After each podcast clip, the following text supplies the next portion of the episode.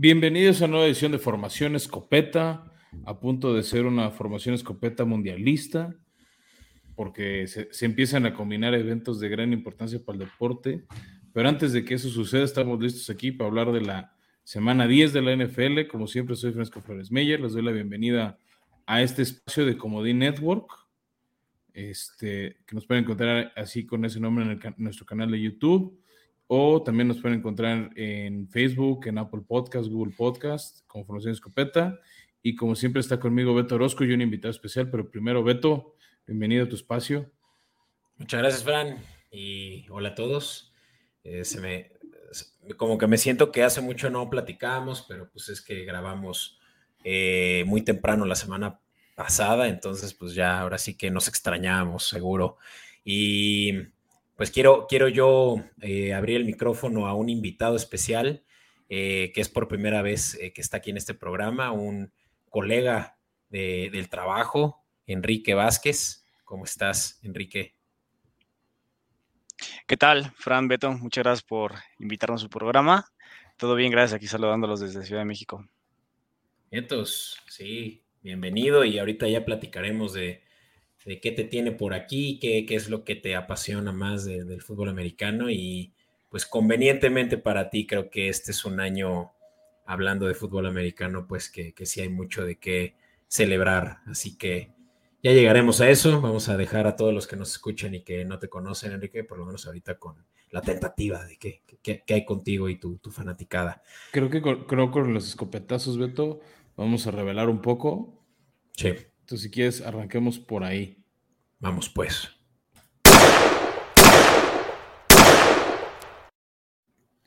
Y bueno, abrimos esta sección, Beto, con, con noticias y se había roto por un ratito, pero desafortunadamente volvieron lesiones importantes. La, creo que la más relevante es el MVP del Super Bowl. El, este, pues no fue el MVP la temporada pasada, pero fue el jugador ofensivo del año que es Cooper Cup este, que sufre una lesión en la pierna que va a tener que perder el tobillo y lo mandan en la lista del IR, ¿no? Que es Injury Reserve, donde por lo menos se perderá los siguientes cuatro partidos. todavía no es una lesión que le cueste toda la temporada como otros jugadores de los que vamos a hablar, pero sí es un golpe fuerte a los Rams que por sí habían perdido un divisional muy, muy importante para ellos. Hace solo dos semanas yo los ponía como todavía contendientes de, la séptima siembra de la NFC, pero esto ya es su, eh, el último eh, clavo de su ataúd. Definitivamente ya no les veo que tengan absolutamente ninguna posibilidad y pues qué lástima porque también ver a Cooper Cup es de lo que más llama la atención eh, de los juegos de los Rams. Sí, muy mala pata. Este, ya hablaremos con cada ese partido. Fue un partido donde no pudo jugar este, Matt Stafford, perdón, por, por conmoción que no se le detectó en el partido, sino en los entrenamientos y por su esposa. Entonces no pudo jugar. Jugó John Wolford y pues no, no es el mejor coreback este, que había. Y lo golpearon mucho la defensiva de Arizona y en un pase bastante malito donde hizo un esfuerzo extra eh, fue donde se lesionó y ya no pudo. Pensado el tobillo, sí.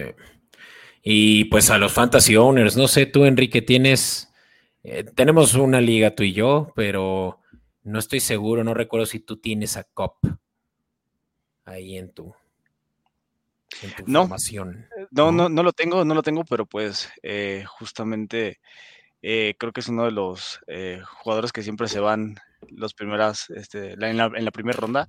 Y pues bueno, o sea, creo que los Rams se, meten en problemas aquí, ¿no? El experimento de Allen Robinson, eh, en mi opinión, no ha funcionado. Y pues bueno, ¿qué tanto pueden mantener eh, los Rams, pues, este, e, ese nivel ofensivo? A ver si les da para poder acercarse a la, a la cima de la oeste, ¿no? no, en tu opinión y en la de varios. Yo creo que en el mundo al revés van a llegar a la cima. Nada más. Pero, pero sí, en el waiver wire vamos a estar platicando de qué opciones hay para quienes, pues sí, definitivamente esto les va a doler a los que ya estaban peleando de por sí un lugar en sus playoffs de fantasy. Pero bueno, unas cuantas lesiones más y aquí es donde se va a revelar quién es tu equipo predilecto. Pero, pero, pero vamos tensiando la Beto primero. En ese mismo partido donde se lesiona Cooper Cup, se, se lesiona el ex Eagle Zach Ertz y él sí, de plano, ya fue toda su temporada. una opción de tight end que muchos, porque si incluso en teníamos en nuestro fantasy, y, es una lesión ruda. O sea, es, una baja muy sensible este, para Arizona, porque no es fácil de, de suplantar con lo que tienen disponible. Sí, que justo, ¿no? Es Sackerts un, eh, pues uno de los mejores jugadores de esta generación de los Eagles, aunque ya tiene unos años que salió de ahí. Lástima para los Cardinals, quienes son quienes, pues ahora sí pierden uno más que si de por sí ya estaban lesionados en la defensiva. Y pues con esto hacemos el preámbulo, pues a esta otra lesión que sí es de tu equipo y justamente el que reemplazó a Sackerts, Dallas Goddard, lesionado de tus queridos Eagles. Enrique, ¿qué, qué pasó con, con, con, esta lesión si es que estuviste viendo el juego de cerca? Bueno, en general, eh, Dallas Goddard es un jugador que le tiene muchas yardas después de la recepción, le gusta exponerse y pues justamente una jugada muy controversial el día de ayer eh, sale golpeado, es cuando justamente lo jalan de la barra, es una taclada de face mask y este pues bueno eso provoca eh, no solamente un fumble sino pues eh, la lesión, ¿no? Este es un jugador que por lo general se expone mucho como, como les menciono, sin embargo pues bueno este parece que ser que no va a tomar más allá de cuatro semanas su recuperación. Mm. Sí, ahora sí que lo malo un poco es tal vez la ventana de tiempo, o sea, ahorita cuatro semanas que te pueden ayudar a mantenerte en la siembra, asegurar tu división o, o, complicarte tu existencia en enero. Sí, de acuerdo. Y creo que es, un tema en el que pues la ofensiva de Filadelfia eh, no tiene un reemplazo. Eh, de muy buen nivel, sin embargo, creo que no dependen demasiado de Dallas Goddard, a pesar de que es un excelente complemento, me parece que eh, tienen buen juego terrestre para poder balancear y pues bueno, al final el, eh, la manera en cómo ha repartido el balón entre AJ Brown y Devonta Smith no hace que sea un panorama tan oscuro como, como puede haber sido a lo mejor un AJ Brown, ¿no? Sí, no, no es House on Fire, pero sí es una lástima porque era un top 5 tanto de fantasy como de alas cerradas en general en la liga. Eh, yo creo que estábamos viendo lo mejor de Dallas Goddard en su carrera so far. Y pues sí, lamentable porque pues esto sí le afecta sobre todo en sus marcas personales. Pero pues creo que van a estar bien los Eagles, es, lo, es mi, es lo que yo puedo eh, predecir de, esta lesión menor, ¿no? Que para playoffs seguramente ya estará full. Sí, esa es la tirada. O sea, mejor ahorita no lo expones y, y buscas recuperarlo, este, cruzas los dedos para que no, haya secuelas y lo tengas este, al tiro, por así decirlo, para, para lo que se viene. entonces, oigan, pues hablemos de fantasy, de cómo justo estas lesiones se van a... Eh, cómo, quienes tienen estos jugadores en su escuadra, pues van a sustituir y con, y con quiénes, ¿no? ¿Les parece? Va, vámonos. Vamos pues.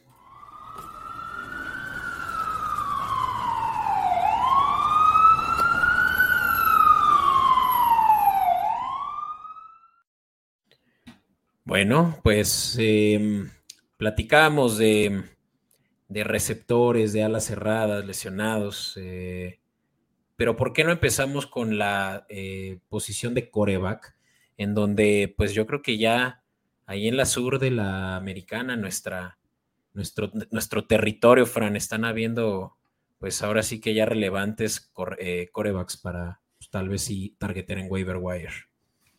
Sí, este, son equipos que en general están perdiendo los partidos o, han estado perdiendo los partidos y han tenido que lanzar mucho, ¿no? No han dependido tanto de, ofensivas terrestres eh, y empiezan a funcionar. Un, eh, uno está muy rostereado, otro mucha gente lo llegó a tener y lo cortó. Eh, y acá regresar a la titularidad. Entonces, pues el que está en muchos rosters es el señor Trevor Lawrence. Este, que va a tener algunos partidos donde va, creo que puede lanzar mucho, otros que más o menos, pero bueno, ha empezado a limpiar sus errores, ya no se está equivocando tanto al final de los partidos como había sido al inicio de temporada, entonces eso da confianza y el otro es Matt Ryan, que regresó a la titularidad con, con el interinato de Jeff Saturday, tuvo un gran partido la semana pasada, viene un ciudadano fuerte que es Filadelfia, pero bueno, fue un MVP de la liga, este, por fin no cometió errores, este, y empiezan a responder sus armas. Entonces creo que es un buen momento para tenerlos. Se acercan algunos buys interesantes como el de Miami. Por ejemplo, si tienes a Tua, pues va a estar en la banca, entonces este, te puede convenir. Ojo, y esto ya se vuelve un... Eh, a esto a Fran no le parece ahí en preproducción, siempre estamos ahí debatiendo el por qué yo voy a estar recomendando en waiver wire jugadores que descansan la semana siguiente. Ok, entiendo, pero pues hay que, hay que pensar a largo plazo. Trevor Lawrence descansa en la semana 11, los Jaguares, pues. Eh, pero sí creo que es importante que vayan targeteándolo para este mm, final de temporada regular en donde seguramente pues ya van a ver corebas que van a estar sentando. O sea, en la semana eh, o en el juego entero ya de, la, de los últimos juegos de la, de la temporada, en la semana 16-17, pues ya de pronto un Josh Allen, un Jalen Hurts se pueden tal vez limitar, ¿no? Entonces, ojo y mucho cuidado ahí. Para eso creo que Trevor Lawrence puede ser tu gallo. Sí, claro, o sea, normalmente buscamos a alguien que esté activo, pero justo para cubrir las buys, nada más para avisar rápido y tengan en cuenta de por qué nuestras recomendaciones esta semana 11 descansan los jaguares, como bien dijo Beto, los delfines que les avisamos y los dos equipos que estuvieron en Alemania, que son Seattle y Tampa Bay. Descansa todo Florida. Sí, los tres equipos este, de Florida más Seattle. Ya. Este, y la siguiente semana, la 12, por ser Semana de Acción de Gracias, no va a haber descanso. Entonces, este, eso va a ser interesante las próximas dos de Fantasy. Pero ¿por qué no nos hablas, Beto, del siguiente tier? Que uno es un receptor y otro es un corredor. Mira, el receptor que se ha vuelto de las armas favoritas de Kyler Murray, por más de que no jugó el juego pasado y fue Colt McCoy quien lo encontró en seis ocasiones. Eh, Rondal Moore es sin duda, yo creo que ya el wide receiver 2 de los Cardinals y que en este lunes donde los Cardinals se enfrentan a los 49ers en la Ciudad de México, seguramente Rondell Moore va a ser de los, de los eh, personajes que más van a resaltar ahí en las pantallas del Coloso. Eh, la semana pasada tuvo 18 puntos y hace dos semanas también promedió más de 15 puntos, ¿no? 20 eh, y, y 11 consecutivamente. Eh, me parece que Rondell Moore está muy bien posicionado para hacer un buen flex o incluso en ligas muy deep hasta un wide receiver 2 y solo rostereado en 20% de las ligas. Entonces ahí tienen a, un buen sustituto a un Cooper Cup lesionado. Eh, Elijah Mitchell también es otro que recomendamos que sí está rostereado en más ligas, 60% en nfl.com, pero que está volviendo a tener toches a razón. regresó la lesión, como que, o sea. Y Christian McCaffrey es utilizado más en situaciones de, gol de campo o de tercera oportunidad, de pase pantalla. El Aya Mitchell es su caballito de batalla, cosa que Shanahan usa muy bien. Entonces, creo que es cuando el Aya Mitchell se puede reincorporar a muchas. Eh, a muchos eh, equipos donde pues lo tiraron cuando se lesionó en la semana 1 o 2. Sí, o sea, justo por eso lo estamos recomendando. O si ven que alguien o sea, estoqueó porque lo tuvo mucho tiempo en su banca, tal vez ahorita estaría dispuesto a intercambiarlo y se vuelve opción para ustedes. Y bueno, ya para cerrar, Beto, dos este, receptores. Uno que no creí que jamás vamos a recomendar, este, pero pues tuvo un buen juego y lo que se avecina en su calendario se le presta es el receptor Darius Slayton de los Gigantes. Tuvo una gran semana contra Houston también hay que reconocerlo, fue contra la peor defensiva de la liga. Este, pero por fin más bien se está notando esa conexión con, con Daniel Jones para no depender única y exclusivamente de Saquon Barkley, entonces pues, es una gran opción ahí en Gigantes. Y su único receptor competente, sinceramente, es que si no fuera por Slayton, pues eh, sería un one-man show con, eh, con Barkley, ¿no? Y Slayton además tiene casi lo doble de yardas por recepción en todo el equipo, con 17. Y estén disponibles todas las ligas, o sea, no lleguen el 1%. Exacto. y hablando del, hablando del no le raya ni al 1%, es el Ben Skoronek. Skoronek. Skoronek. Em, difícil de pronunciar. Em, aquí te quiero ceder la palabra, Enrique, porque pues te estamos equiparando todo el, todo el micrófono, pero Sé que tal vez no tengas mucho que decir de este, que es apenas su segundo año en la liga, pero ¿tú cómo te sentirías de, el argumento que te doy de el que Ben Skronek podría ser el wide receiver one de los Rams de aquí en adelante? ¿Me creerías? Bueno, ha recibido muchos toques, eh, muchas recepciones y de hecho físicamente se parece mucho a Cooper Cup, lo llegué a confundir en eh, varios partidos. Sin embargo, sí creo que eh, realmente van a estar recurriendo a otros hombres, entre ellos el mismo Allen Robinson que ya platicábamos. yo creería que eh, no, no, no sé si tiene madera en este punto para ser un receptor número uno, que pues es al final lo que hace Cooper Cup, ¿no? Porque es muy versátil. No sé si Ben tenga esa misma versatilidad.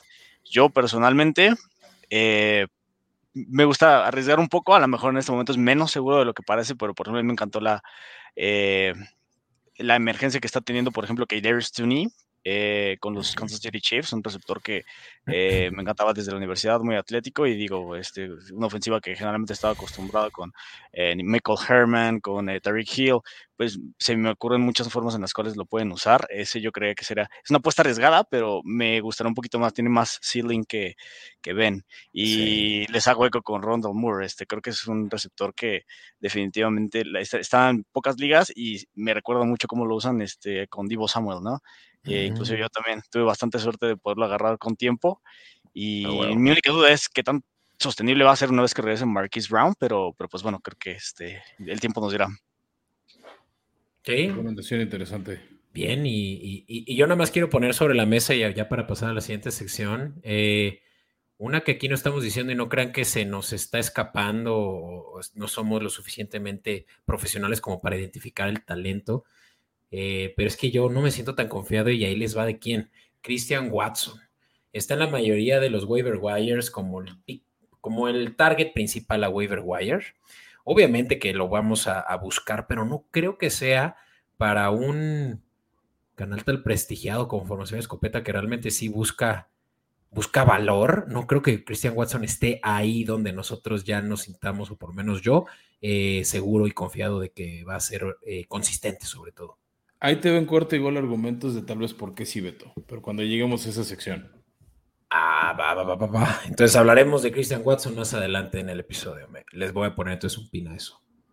Sí, pero mira, si quieres, mientras avanzamos con la cobertura, que es parte de por qué invitamos a Enrique, ya que tuvimos en esta semana muy buenos partidos, Beto. Para mí, yo tengo mi partido nominado al juego del año, o al menos el juego de temporada regular. Este. Bueno, no, no. quiero decirte todavía cuál, Tal vez coincidimos, este, pero pasémonos a esa sección. No creo que haya duda, pero pues ya veremos. Vamos para allá. In tight coverage. Y bueno, pues hablemos de, esta semana 10, como decíamos, pero ahora vamos a hacerlo un poquito diferente también, este, para darle su buena oportunidad a nuestro invitado. Vamos a arrancar con el Monday Night, ahora vamos a arrancar al revés un partido que en general estuvo entretenido. No fue el resultado que algunos querían. Si era el que querían los delfines del 72 y es que cayó el último invicto y Filadelfia pierde este 32 a 21. Suena muy dramático, pero fue culpa de un touchdown en la última jugada este, contra los Commanders. Y pues aquí, apretado. pues primero quiero que hable Enrique porque él tenía interés particular en este partido.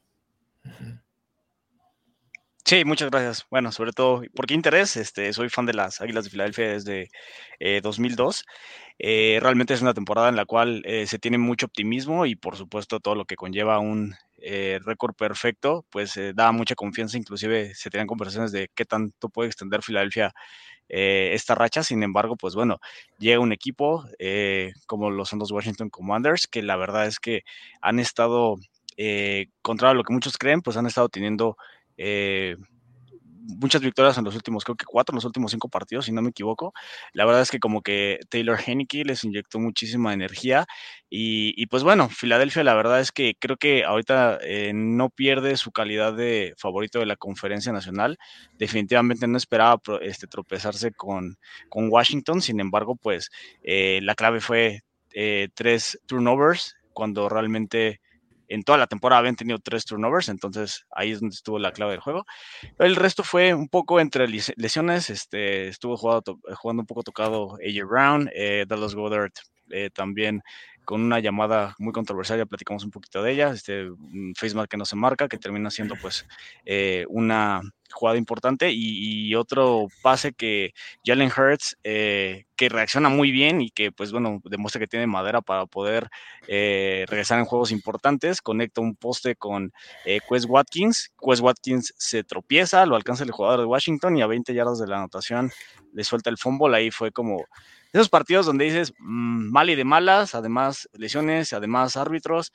Supongo que todos los equipos en la NFL tienen un mal domingo. En Given Sunday puedes perder, eh, pero creo que Filadelfia no pierde eh, la calidad de favorito. Sin embargo, pues es un hecho que se va a cerrar eh, no solamente la pelea por el este de la nacional, porque Dallas va bien, porque sobran todavía dos juegos en contra de los New York Giants, sino pues además creo que con esa inyección que tiene Minnesota, con ese gran juego que le ganan a, Búfalo en casa, pues obviamente más abierta que nunca la carrera por, por el primer sembrado de la conferencia nacional, ¿no?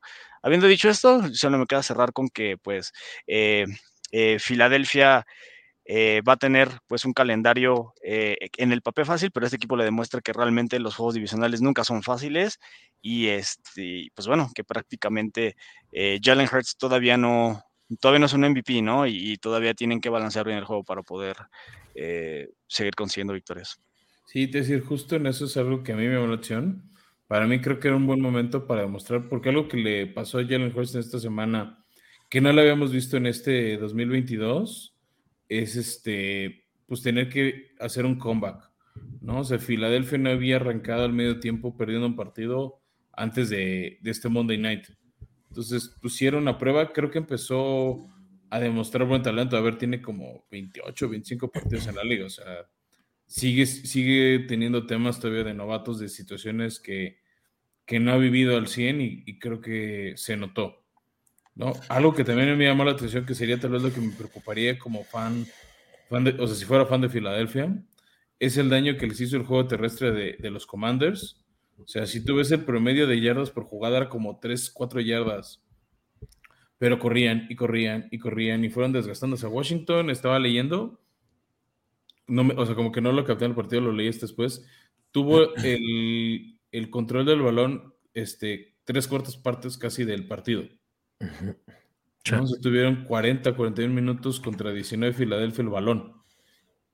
Y, y, con, y, con, ofensivas largas, ¿no? Son ofensivas de 12, 13 15 jugadas y eso es muy desgastante. O sea, buena parte del partido yo no vi a las, a las Águilas invictas. El último cuarto sí me quedó claro.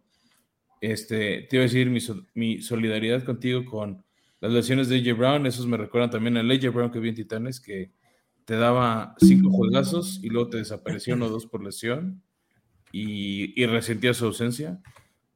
Para mí ese siempre ha sido la excusa por la que no lo quisieron renovar y se fue a Filadelfia. Este, pero a mí lo que llamó la atención es eso, es que no sé si los Commanders evidenciaron un talón de Aquiles de Filadelfia con el juego terrestre, porque les toca en sus próximos partidos la ofensiva terrestre de Dallas, que es muy buena, la ofensiva terrestre de, Green Bay, que también es buena y es casi, su única arma, y la ofensiva terrestre de Titanes con Derrick Henry, que también es casi casi su única arma. Entonces vienen, y por ahí con Barkley dos veces, lo acabas de decir. Entonces, de los siete partidos, este cinco ofensivas terrestres, o sea, cinco donde la ofensiva terrestre prepondera. Y, y, es un punto muy importante considerar que yo creo que es donde está el pan para trabajar en contra de los Eagles, el tiempo de posesión. Tú bien lo dijiste, Fran. 40 minutos Washington contra 19, casi 20 de, de, de Philly. O sea, corrieron el balón y hasta eso no muy eficientemente, pero muchos attempts de corrida. En total fueron eh, casi 50 eh, acarreos, incluyendo los de Heineke, contra apenas unos escasos 17 a 20, o sea, eh, me refiero a acarreos de los Phillies. Entonces, ahí estuvo realmente la, la, oportunidad para que se acabaran el tiempo rápido. Fue un muy buen manejo del reloj de Ron Rivera. Creo que también lo único que me gustaría decir, con eso quien pasamos al siguiente juego, es que Siriani no es candidato a coach del año con este tipo de, situaciones. Lo, dijimos, o sea, le faltaba. Ha mejorado el equipo, pero hay candidatos más fuertes. Sin duda, aunque era todavía hace una semana o dos el favorito, pero not anymore. Desde ya la última, hora sí, para cerrar, cerrar. Y, con eso quiero preguntar, Enrique, ¿qué tanto va a odiar la ciudad de Filadelfia y su afición a Taylor Heineke después de cómo festejó ese castigo de rudeza innecesaria? O sea, no era rudeza, por regla sí era castigable. ¿Para qué lo tocas? Ya se había hincado, ya se había rendido. Este, o sea, creo que ahí fue cuando realmente se acabó el partido para Philly. Pero yo creo que por cómo festejó, mucha gente lo va a odiar. Sí, bueno, la ciudad de Filadelfia odia hasta Santa Claus, ¿no? Este, abuchea hasta jugadores que, han tenido buena historia con el equipo. Es un hecho que eh, Taylor Henneke se va a ganar ese mote. Eh, yo creo que se hinca en una jugada donde dos defensivos tienen una gran inercia y este, digo, eh, era, el momento del juego, pues le, este, le, jugó en contra a este par de defensivos. No se me hizo la jugada más de fútbol americano que existe por parte de Taylor Henneke, pero pues fue válida. Yo creo que eh, sí, definitivamente sus siguientes visitas a Filadelfia van a ser un poco violentas. Sí, sí, esos commanders que se están volviendo feisties. Pero bueno, pasemos al Sunday night, ¿por qué no? Eh, me gustaría empezar contigo, Fran. ¿Qué, ¿Cómo viste a los 49ers, quienes hemos dicho ya que son dueños de cualquiera de los dos equipos de, Los Ángeles? Me decepcionaron un poquito, Beto. Era para que destruyeran al hospital de, cargadores. O sea, cargadores sostuvo muchas lesiones y nada más no los mataban. Y eso es lo que siempre me ha preocupado de Kyle Shanahan, que ¿cómo decirlo? O sea, si es un perro con un hueso, se va comiendo de a poquito la carne. No, no lo mata rápido. O sea, lo va, lo va saboreando y luego se permite los regresos. Aquí sí hubo momentos donde, este, pues es más, Chayo estuvo ganando algunas partes del partido, pero la falta de armas, o sea, también Justin Herbert es muy bueno, pero necesita compañeros de equipo, si no, no puede solo. Pues es que es un hospital, tú lo dijiste, no tiene, no tiene mucho apoyo. Eh, Creo que se, se esperaba mucho de él. Eh, o mejor dicho, se esperaba muy poco de los Chargers. Incluso por eso es que la línea estaba tan alta. Terminó siendo de 8 puntos y por supuesto que la cubrieron. Y creo que esa era una buena recomendación de apuesta que nosotros no vimos porque no confiábamos en que fueran capaces eh, los 49ers de jugar un juego tan apretado. Pues es que era para que los mataran, o sea, era para que 49ers saliera a arrollar como por ejemplo Kansas City los arrolló ellos. Divo Samuel no apareció hasta la segunda mitad. Están jugando un fútbol muy old school, los 49ers. Eh, ah, eso siempre ha Shanahan. Sí. Eh, bueno, pues pasemos a un juego divisional entre los Cardinals y los Rams. Este que sucedió en la tarde y que pues también fue una sorpresa, ¿no? Era en SoFi y se esperaba que los Rams dominaran a placer pero una vez más los Cardinals, alias los pajaritos para, para mí, que son siempre este como rival débil a mis ojos y a la mera hora se crecen, pues le ganaron una vez más a sus rivales divisionales y ellos ya, ya lo está volviendo una costumbre, que son el talón de Aquiles de los Rams. 27 y 7. Y el tema aquí también es, no jugaron ninguno de los dos quarterbacks titulares, ni Kyler Murray jugó, ni jugó, como decía hace rato, este Stafford. Entonces fue un esquema diferente. A mí lo que me da la opción es que jugó el super veterano, tiene como 35, 36 años Colt McCoy. 12 años en la liga, sí. Este, no, pero más, tío, de edad tiene, tío, como 35, 36, o sea, ya tiene trayectoria, aquel que fuera primera ronda de, los Browns hace muchos años. Este, Pero creo que la ofensiva con él es la ofensiva de Cliff Kingsbury.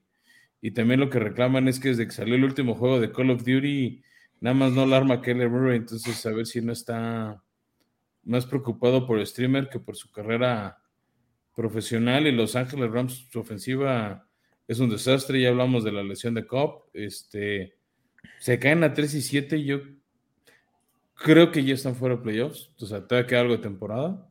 Pero me, me, atrevo a decirte, este es de los equipos que bye bye Miss American Pie. 100%. Creo que los Rams no van a poder poner ya ni las manos en lo que resta de los partidos. Em, y pues sí, van a, van a, abrirle la puerta a equipos y ahorita quiero hablar de ellos, a ver qué piensa también Enrique sobre este que ya parecía eh, un muertazo de la Nacional, pero van a haber equipos peleando esa séptima siembra y cómo no pueden ser los Packers quienes ganaron en tiempo extra contra los Cowboys. Eh, no sé tú qué piensas de los Cowboys, Enrique, eres de aquellos que sí se ensanchan mucho, eh, se enganchan mucho contra sus rivales divisionales. ¿Qué te pareció este juego? Bueno, desde el punto de vista de eh, un fan de Filadelfia, pues me dio gusto verlos perder, pero no, ya un punto muy objetivo, la realidad es que Dallas es uno de los protagonistas de la conferencia nacional, es un equipo muy sólido, sin embargo, pues tienen todavía ese estigma, ¿no? De que no pueden vencer a Rodgers ni en casa, ni en este caso, pues en la visita a Lambeau Field, ¿no?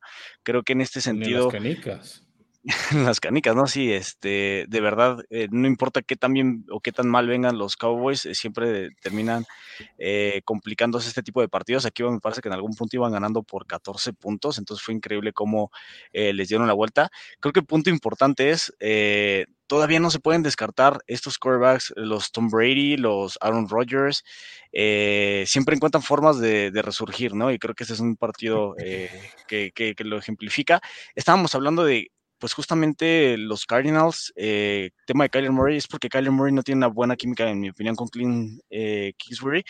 Y en el caso de los eh, Packers, me parece que Aaron Rodgers está desarrollando cierta química con, eh, con Matt que, que pues bueno, entienden que este año no tienen un gran elenco de receptores y se soportan del, del juego terrestre, encuentran formas de ganar y bueno, si, bien no creo que van a poder competirle a los vikingos eh, la división, me parece que no es un año en el que particularmente los debas de descartar considerando que eh, un wildcard se va a ver bastante accesible, aunque el calendario tampoco es nada fácil. Sí, comparto mucho lo que dice Enrique, o sea, creo que el calendario no le ayuda a Green Bay. Este, por un lado. Dos, creo que por fin su ofensiva empezó a jalar mejor. O sea, ahora sí corrió bien Aaron Jones, AJ Dillon, y ese le abrió los pases, la oportunidad a los pases donde fue como la gran fiesta de Christian Watson. Tuvo ahí dos buenos pases donde se escapó varias yardas. Pero también decir, yo creo que Dallas se disparó muchas veces en el pie y como dijiste iba ganando 28-14 y empezó a apagarse la ofensiva de los vaqueros. También empezaron a tener buenas ofensivas y ya que se acercaban a una zona, por lo menos un gol de campo, cometían errores tontos, castigos como sujetando que los echaban 10 yardas para atrás. Este, en la misma ofensiva del tiempo extra, cuando podían por lo menos acercarse a la zona de gol de campo, también otra vez errores que los echan para atrás y acaban jugándose en cuarta y no convierten. Entonces creo que fue una combinación de Dallas haciendo errores tontos y a nivel cocheo, o sea, McCarthy yo creo que se tomó muy personal esta revancha de su ex claro Que quería hacerlo personal y ganar. Y, lo hizo mal, o sea, decisiones yo creo que erráticas, porque después de que Watson ya tenía dos touchdowns, ¿cómo no le pones la cobertura de tu, de tu eh, corner titular en Dix? O sea, Watson estuvo abierto todo el juego por no darle la, la cobertura que merecía ya el que ya venía crecido. ¿no? Entonces, error que, yo creo que sí les costó grave, ¿no? Su, su, su pues, inminente victoria. Pero bueno, pasemos a hablar de un juego que por lo menos sí existió. Eh, existió y no, y no más que eso, pero pues es el, primer juego de Jeff Saturday, el, el que fue centro de, de Peyton Manning hace ya unos años ahora como coach interino, le ganó a los Raiders, los Raiders que ya están en la penúltima posición de los standings de toda la liga. Nunca habíamos visto tan mal a los Raiders de, que yo recuerde. Y pues no, no creo que haya mucha relevancia a este juego, excepto que Jonathan Taylor y Matt Ryan están de vuelta y eh, no los descartaré incluso de que estén peleando pues por ahí un comodín. Eh, no, sí están en la americana. Bueno, sí, tiene razón, está, está difícil, pero híjole, qué, qué, mal, qué mal los Raiders, no, no hay mucho que decir sobre ellos. Triste lo de los Raiders, este, lo único que tengo miedo de los Colts es ver si no es ese partido anímico de, ah, entrenador nuevo, vamos a demostrar, ganan ese juego y ya no vuelven a ganar el resto del año. O sea, nada más quiero, lo veo con reservas, este, en ese sentido, sí da gusto que Matt Ryan regresó, o sea, Jonathan Taylor también tuvo una jugada explosiva de más de 60 yardas, de ahí en fuera no hizo sí muchísimo más. Pero bueno, es lo que necesitas de él, es a una jugada de su parte. Sí, yo por eso ni quise tocar este juego en términos de apuestas, hasta por ahí estábamos tú y yo eh, discutiendo si realmente valía la pena ese de Las Vegas, a mí no me gustaba y pues sí, no se dio. Pero bueno, eh, un juego también a mi gusto muy aburrido, Fran. Tus titanes no muy aburrido lo que le sigue, o sea, fue un soporífero. Fue la victoria de Titanes a Denver. Aquí dos cosas este, rescatar rápido. Qué preocupante está el nivel de Russell Wilson. Sí. Este, seis capturas, varios golpes. Acaba el partido lanzando una intercepción muy torpe. O sea, la mandó a, medio de tres titanes. O sea, sí quería anotar para buscar empatar el partido, pero.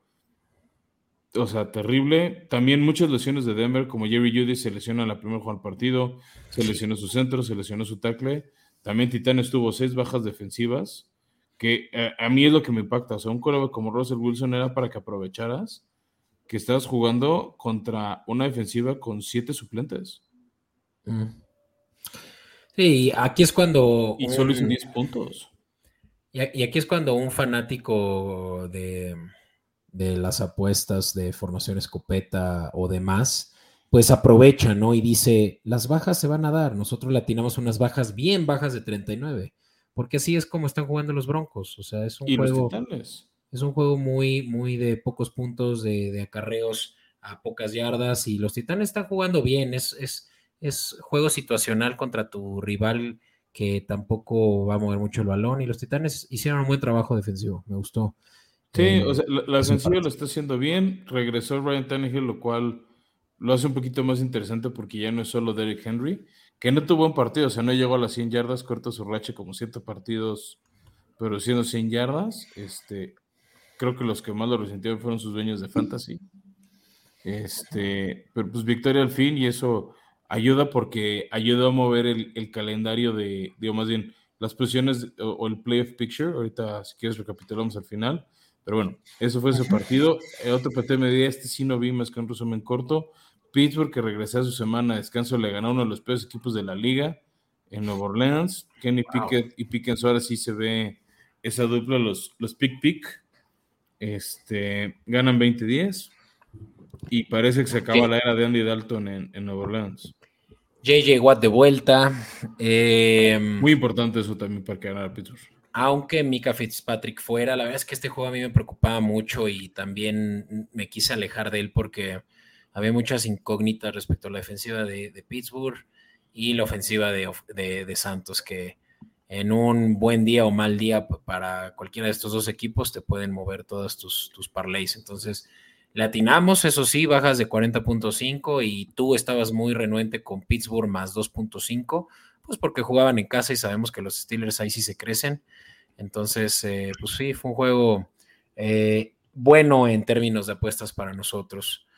Em, pasemos a otro. Ah, adelante, Enrique. Sí, y, me parece que este partido eh, es el primero, después de muchos, que realmente logran explotar a Najee Harris. Eso fue, eso fue importante para Pittsburgh. Y pues bueno, al final creo que si siguen eh, explotando el juego terrestre, en lugar de exponer tanto a Kenny Pickett, podrían tener resultados similares.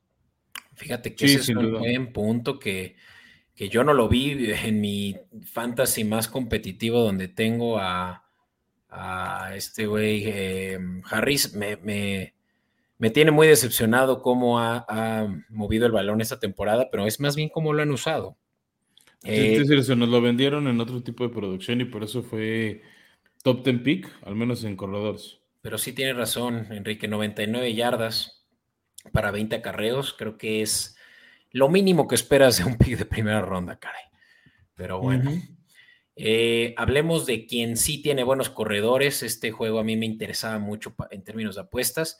Los Giants que le ganaron en casa a los Tejanos. Sabía que los dos iban a, mover el balón mucho por tierra y así sucedió. Damon Pierce, que es un buen candidato novato ofensivo del año, contra el veterano Saquon Barkley, quien una vez más movió el balón a placer. Eh, este juego, pues sí fue finalmente eh, los gigantes no solo ganaron, pero cubrieron la línea de menos 5. Y pues 6.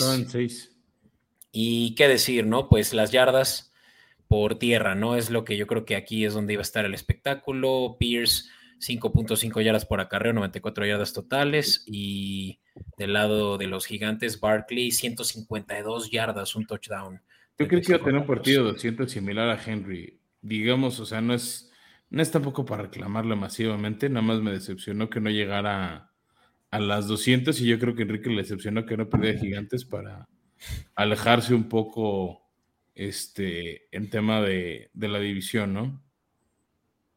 Porque esta victoria de Gigantes con la derrota de Dallas puso a Gigantes en segundo lugar de su división. Recuérdame. Ah, perdón, sí. No, sí, y, este, para que vean, sí creo que es un candidato muy, muy serio, eh, Dave al head coach del año, ¿eh? ¿Ves? Te dije, Beto, mi gallo.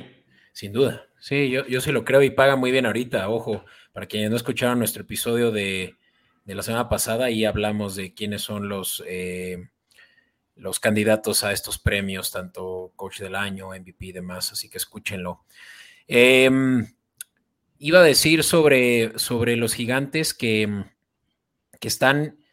Ah, perdón, eh, traía una idea interesante que es la de, ¿se acordarán cuando pasó Cowboys como mejor sembrado de la este de la nacional, pero con un récord perdedor? Eso fue hace solo dos años, ¿no? ¿Quién diría que dos años después, y corríjanme si estoy mal, son los de la este de la nacional quienes están peleando, incluso tres de ellos eh, pasar a, a playoffs? Cuatro, dices, los Commanders. O sea, los Commanders ahorita no están ahí, pero con su marca y 5-5 solo siembra 8. Wow. ¿Quién lo diría, no? ¿Qué encima de San Francisco? O sea, podrían pasar los cuatro.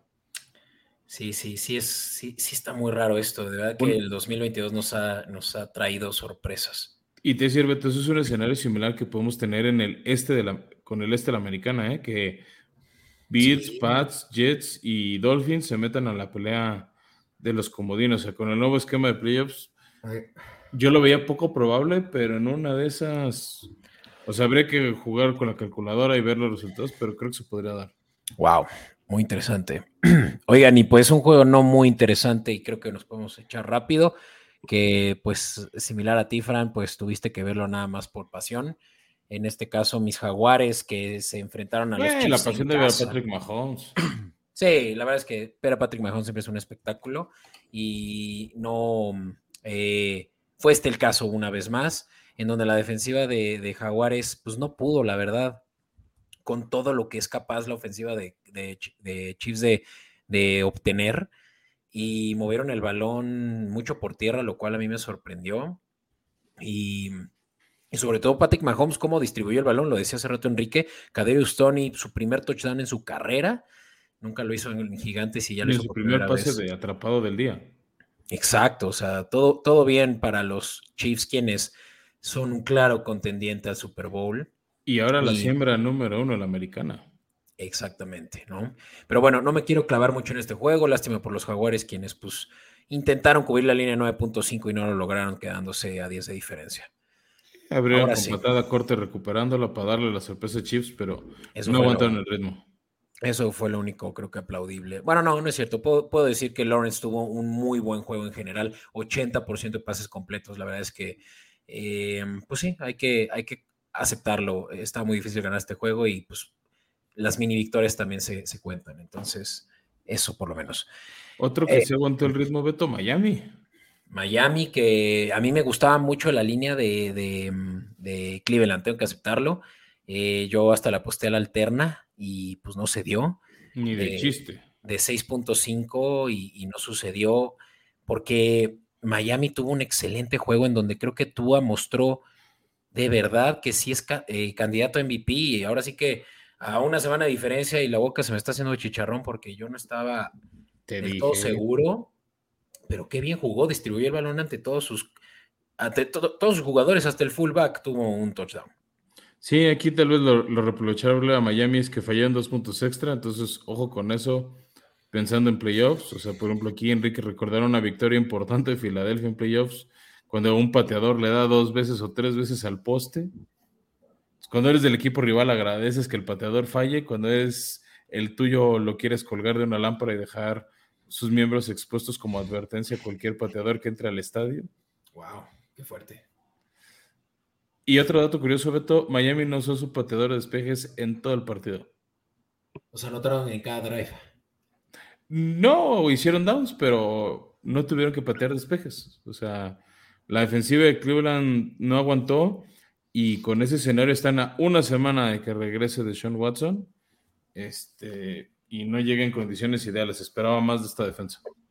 Sí, sí, fue una lástima porque este a mí me rompió un parlay que me, que me, me hubiera hecho millonario. Ahí sí, tampoco, pero me hubiera, me hubiera puesto en una mejor posición para mis apuestas de este año y, y no, en los Browns, en los Browns de, de Jacoby Brissett, uno no debe de arriesgar tanto. Y esa es la moraleja de esta semana, Fran. Va, y hablando de moralejas, no, no, no desconfíes el 100 de Jared Goff. Que junta dos victorias y las dos victorias seguidas de Detroit contra rivales divisionales. Ahora le ganan a Chicago. Chicago que, que sigue, que me gusta la evolución de Justin Fields, Beto. O sea, creo que está empezando a mostrar madera del potencial que se le veía desde el colegial. Sí. Otra vez un gran juego con muchas yardas terrestres. Fallan también un punto extra que pudo haber sido el empate. Este, la defensiva de Detroit se puso pilas y regalaron una victoria padre y entretenida. O sea, fue un juego de muchas idas y vueltas, este, que se entretenía, que por ahí iba siguiendo realmente. El siguiente juego que vamos a hablar es el que estaba viendo pero daba gusto ver este, los highlights de este partido, ver cómo iban y venían y, los equipos daban pelea, ¿eh? Sí, o sea, no sé tú qué piensas, Enrique, sobre ahora sí que un juggernaut, como dicen en Estados Unidos eh, los gringos, eh, como decirlo aquí en español, alguien que eventualmente va a crecer como un gigante de la nacional en Justin Fields. A mí me, me llama mucho la atención todos los récords que está rompiendo. Eh, uno que me gusta mucho, que me gustó mucho, es que ya rompió un récord más en relación a cantidad de touchdowns consecutivos, en juegos consecutivos, por lo menos uno por tierra y uno por aire por juego. Y es el quinto eh, eh, juego en el que logra esto, tanto un touchdown por tierra como por aire. Justin Fields está moviendo el balón por tierra como desde tiempos de, Michael Vick. Y, y Aguas porque como dije, el próximo año los, los Chicago Bears van a ser de temer. Sí, porque la defensiva ya medianamente la tienen. Eh, creo que les ha faltado un poquito de talento en la posición de receptor. Sin embargo, Justin Fields, con un muy buen ataque terrestre, claramente, eh, como comentas, eh, la doble amenaza que significa. y me parece que también está aprovechando bien sus piezas. Eh, Cole Kimet eh, está cerrado por segundo juego consecutivo eh, con anotaciones. Me parece que tuvo un juego arriba de las 100 yardas, entonces está encontrando muy buena química con varios jugadores. Eh, Mooney también, creo que lo explota un jugador que también fue decepción en muchos fantasies otros años y, ahorita creo que por fin está empezando a reedituar. Y hablando de eso, pues justamente también me gustaría mencionar que, que, que bueno, Detroit me parece que le hace, le da continuidad a lo que inició en, los primeros partidos de la temporada, que fue una ofensiva explosiva.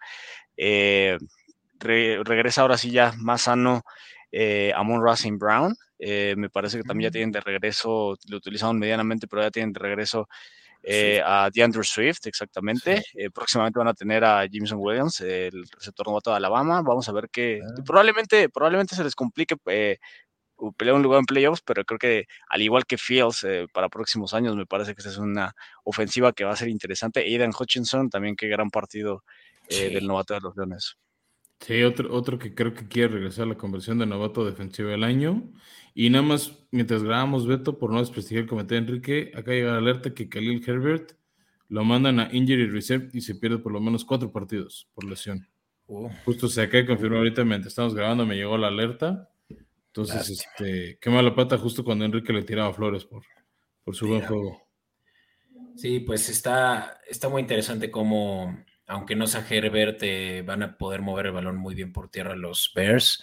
Em, y bueno, está, está para verse cómo estos Bears van a estar, por lo menos, siendo eh, molestos para sus rivales en lo que resta de la temporada.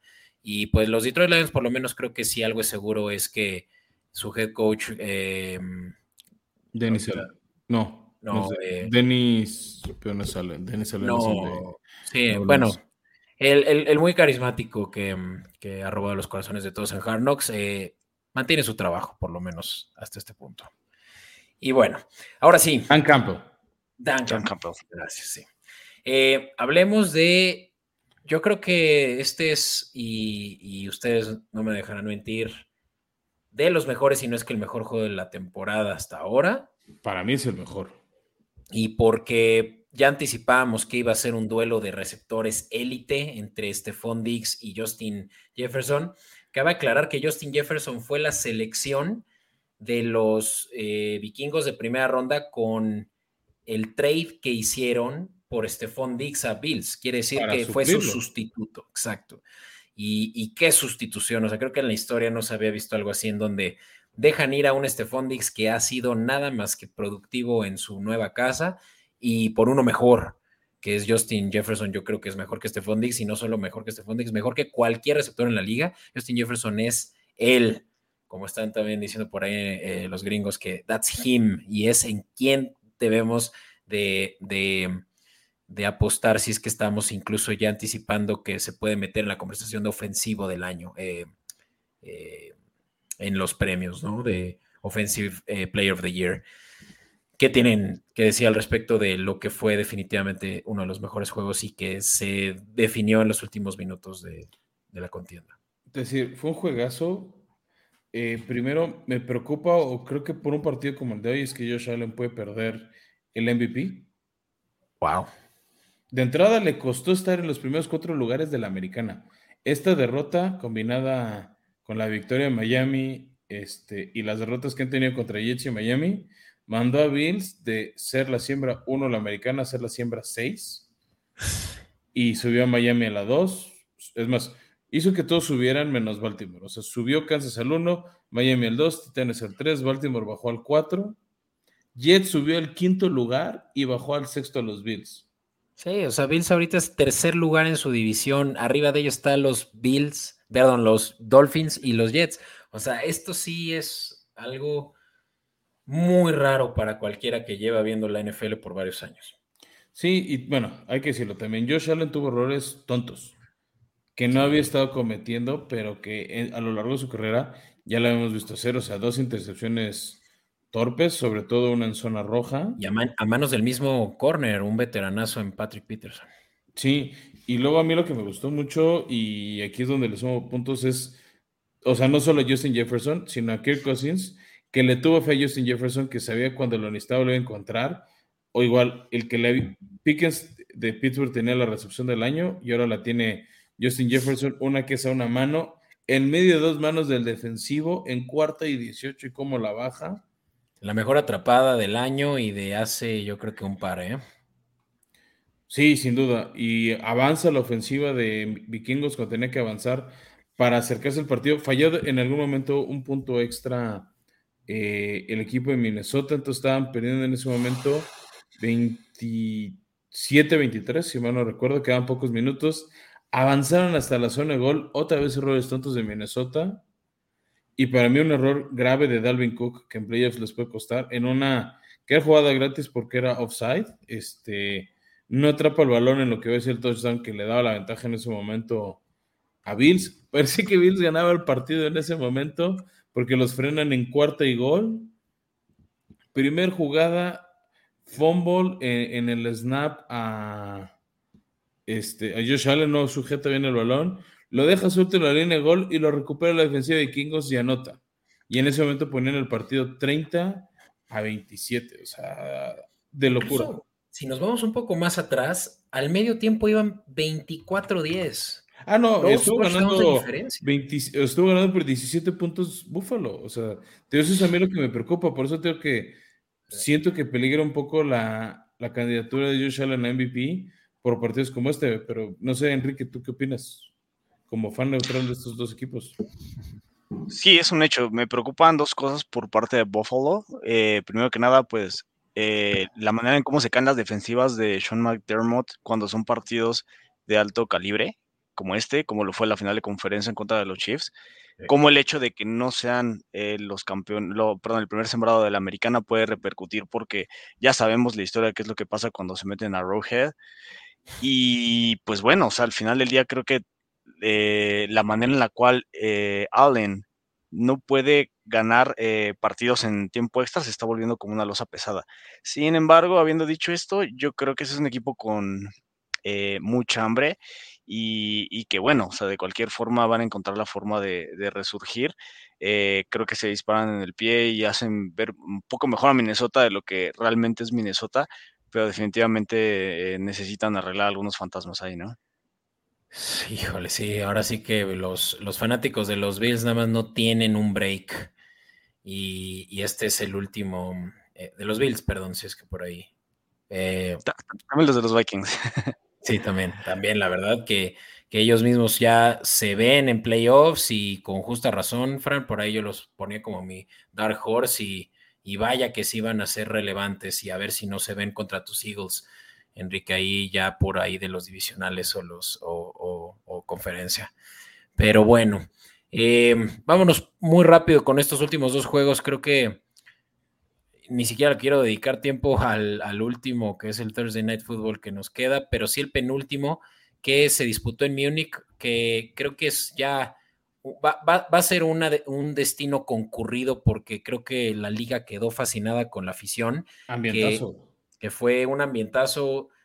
Creo que habían pasado 15 minutos y los no había salido ni un alma del estadio y todos estaban cantando en alto, eh, no sé exactamente qué. Una cantaron Sweet Caroline y la de Take Me Home de John Denver. Mira. Y, pues claro que, yo creo que la NFL llegó a Alemania para quedarse y Tom Brady, pues como ya lo anticipamos, en juegos grandes y de multitudes y de gran, impacto, es cuando saca, saca la casta y lo hizo contra unos Seattle Seahawks que no eran favoritos, pero sí estaban eh, ganando el corazón de varios. Me dio gusto que hablaras de la casta de Tom Brady, Beto, porque el oso del año lo cometió Brady en este partido.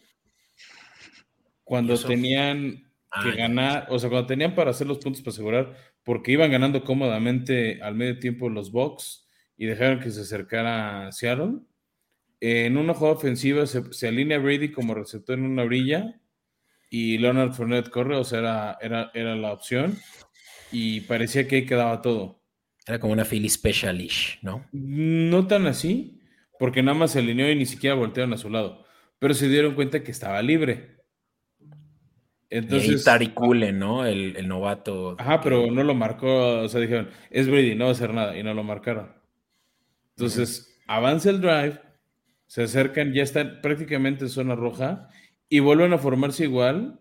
Y ahora sí, o sea, anticipando que no iba a haber buena cobertura, ahora sí se la lanzan a Brady, que de haber atrapado hubiera hecho su primer touchdown por recepción.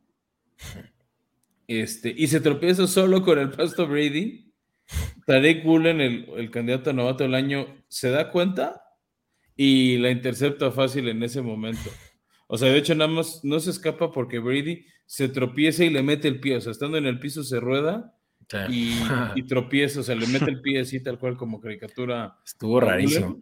Hasta por un momento yo creí que le estaban dando a Tom Brady el castigo por tropezarse, casi, casi que por caerse de hambre. Aquí te va un, un castigo, porque decía tripping. no, incluso si le metió el pie por eso tacló al jugador, o sea, eso sí le sido pick six. Sí, puede haber sido pick six. Sí. Claro, o sea, no es el, o sea, no lo tropieza y es pick six, pero tío, o sea, de haber sido su recepción de touchdown y para los dueños de Leonard Fournette un, un super boost en puntos de fantasy. Sí. Este, se, se, convirtió en un perroso. Y bueno, ya para cerrar el jueves por la noche, Carolina le ganó a Atlanta. Lo único que rescata ese partido es el casco de Carolina, me gustó más que el normal, así en negro con vivos en azul. Este, ojo que el próximo juego de Carolina lo va a titular em, Maker Mayfield, dado que PJ Walker, quien fue su titular, está en este juego, eh, está lesionado. Y creo que nada más que decir de estos dos, que pues están nada más ahí eh, jugando a las tries, creo que en un juego en el que, eh, en, una división en donde Bucanero sigue siendo favorito y eso que Bucanero está también medio mal. Pero bueno, eh, a veces relevante Atlanta y creo que por lo menos sí merecen un poco de beneficio de la duda. Pero bueno, fue una muy buena semana en términos de apuestas. Creo que es lo último que quiero decir. Creo que ha sido nuestra mejor so far. eh, una muy buena ganancia, obviamente considerando también la entrada de todas estas, pues por ahí más o menos de unos 700 pesos a favor. Muy bueno si es que consideran que pues eh, quedamos como tres, eh, tres cuartas partes de nuestras apuestas dieron, ¿no? Así que pues, ya saben qué escuchar, ¿no? y bueno, con eso, Beto, vayamos a cuarto y gol. Vamos pues. el jueves por la noche.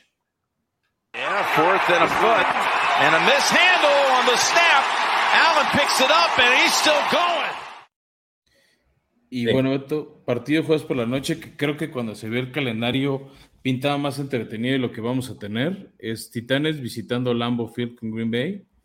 Dos equipos que se esperaba un poquito más de ellos, que el año pasado los dos fueron la siembra uno de sus respectivas conferencias.